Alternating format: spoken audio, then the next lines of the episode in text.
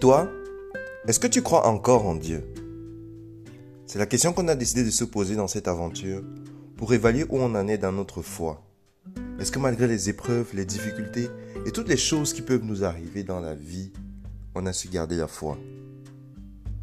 En ce qui me concerne, je pense qu'au 21e siècle, malgré tout ce qui se passe, on peut quand même s'appuyer sur des choses concrètes et pratiques dans la vie pour vivre finalement une existence épanouie, une existence qui est réussie. Notre passage aujourd'hui est dans le Siracide au chapitre 21 et on apprendra quelques points importants sur la différence entre un sage et un sot. Notre passage nous dit, Mon enfant, as-tu péché? Ne recommence plus et prie pour tes fautes passées. Fuis devant le péché comme devant un serpent. Si tu approches, il te mordra. Lorsque Jésus est tenté dans le désert, pour ceux qui connaissent l'histoire, il réplique au diable en disant, tu ne tenteras pas éternel ton Dieu. Ce n'est pas pour rien. Je pense qu'il y a toute une sagesse à, en tirer, de façon à éviter même de se mettre dans certaines circonstances. Parce que certaines choses n'arrivent pas par hasard. C'est en général parce que dans notre tête, on les a tolérées. Et on a dit c'est pas très grave si ça arrive. Et de fil en aiguille, ce qui se passe, se passe. Il y a un proverbe qui dit Qui vole un œuf volera un bœuf. Notre passage nous dit aussi Celui qui déteste les remontrances prend le chemin du péché. Le beau parleur se fait remarquer partout, mais l'homme avisé saisit les points faibles. Moi, j'ai le souvenir que quand j'étais beaucoup plus petit, beaucoup plus jeune, lorsqu'on me faisait des reproches, j'étais très fort pour trouver des explications. En disant non, mais si ça s'est passé comme ça, c'est parce que, c'est parce que, c'est parce que. J'étais tellement connu pour ça.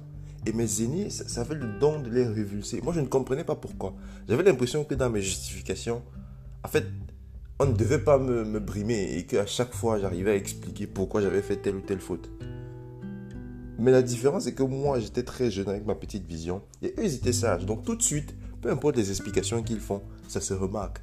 Donc, souvent dans la vie, on pense qu'on est trop sage, on pense qu'on est trop malin, mais ceux qui ont vraiment l'œil, le discernement, ils nous voient et limite ils en rigolent ou parfois ça les rend tristes. On dit le chemin des pécheurs est bien dégagé de pierre, mais conduit à la mort. Ça, pour moi, ce que ça m'inspire, c'est des fois, on vit notre vie. On est sur des périodes dans notre vie où on a l'impression que tout se passe plutôt bien. Et parce que tout se passe plutôt bien, on a l'impression qu'on est sur le bon chemin à mon avis, ce passage-là, c'est, justement une alerte en nous disant, ce n'est pas parce que tout va bien dans ta vie que tu es sur le droit chemin. Donc tout le temps est dans cette remise en cause. Est-ce que je suis sur la bonne voie? Est-ce que ce que je fais à la fin va mener vers quelque chose de, de costaud, de solide? Ainsi, notre passage nous dit, celui qui garde la loi domine ses pensées. La crainte du Seigneur procure la sagesse. Les pensées, c'est, si vous voulez, c'est la partie où les autres en général ne vont pas pouvoir savoir qu'on est en train de pécher. Mais nous-mêmes avec notre conscience, on le saura.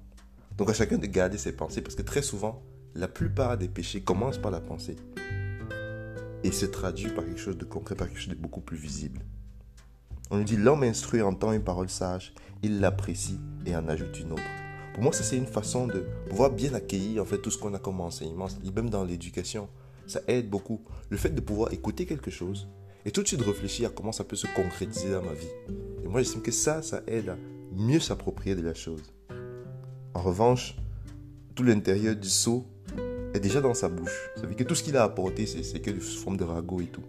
Mais la bouche du sage, ce n'est qu'une partie de son intérieur. Il y a encore beaucoup de choses, de belles choses qu'il garde. Enfin, on dit quand l'impie maudit son adversaire, la malédiction est pour lui-même. Donc attention lorsqu'on dit des choses mauvaises sur les gens. Est-ce que nous-mêmes on a fait cette introspection Je vous souhaite une excellente journée. À bientôt.